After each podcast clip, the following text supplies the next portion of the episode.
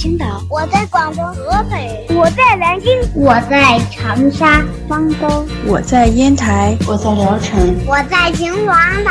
收听高个子叔叔讲故事，收听高个子叔叔讲故事，收听高个子叔叔讲故事，收听高个子叔叔讲故事哦。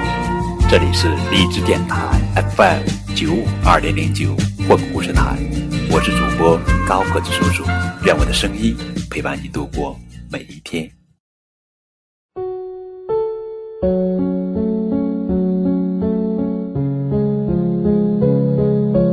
今天给你们讲的绘本故事的名字叫做《小兔子戴眼镜》，作者是多奈特著，纳诺绘，由董欣欣翻译的作品。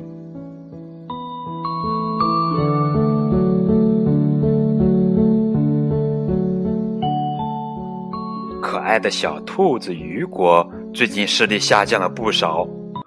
哎呦呦呦呦呦呦呦呦！连近处都已经看不清了，更不用说远处了。雨果看书时，鼻子都快贴到他的童话书本上了，因为他必须仔细的辨认着书上的字。雨果必须把书移到眼前，才能辨认出书上的字。可是，一把书拿远，眼前。就又是一片模糊了。于是，兔妈妈带着可怜的小雨果去找杜医生，他可是专治眼睛的。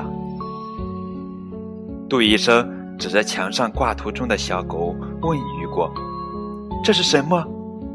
小雨果睁大眼睛看了半天，说：“是，是一只小狮子。”杜医生说：“不是的哦。”看来你必须马上配眼镜了。雨果来到了眼镜店，准备挑选眼镜架。嗯，我我不要绿色的，戴上去会像一只大青蛙。也不要那种粉色闪光的，看起来像一个洋娃娃。哈哈，最后雨果选了一副红色的镜架。雨果戴上眼镜后，做什么事都小心翼翼的，甚至连头都不敢回了。我要是回头的话，眼镜就会从鼻梁上掉下来，镜片会摔碎的。兔爸爸连忙安慰他：“别担心，你的眼镜不会掉下来的，你带着它去滑冰都不会有问题的。”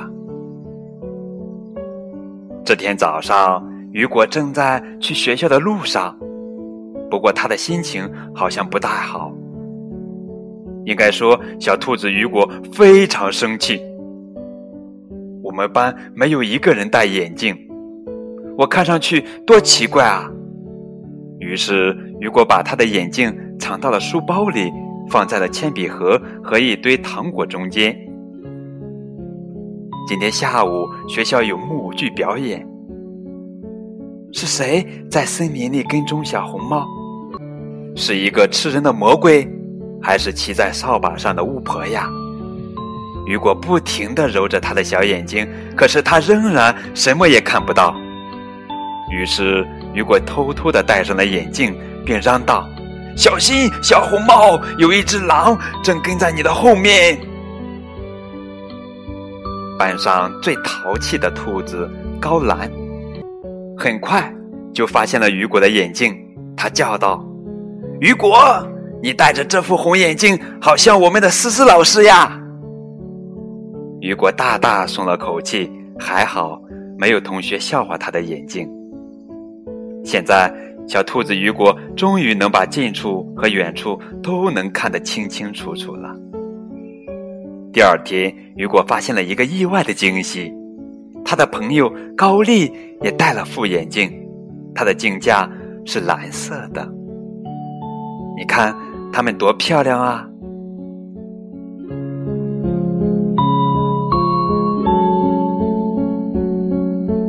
这就是今天的绘本故事《小兔子戴眼镜》。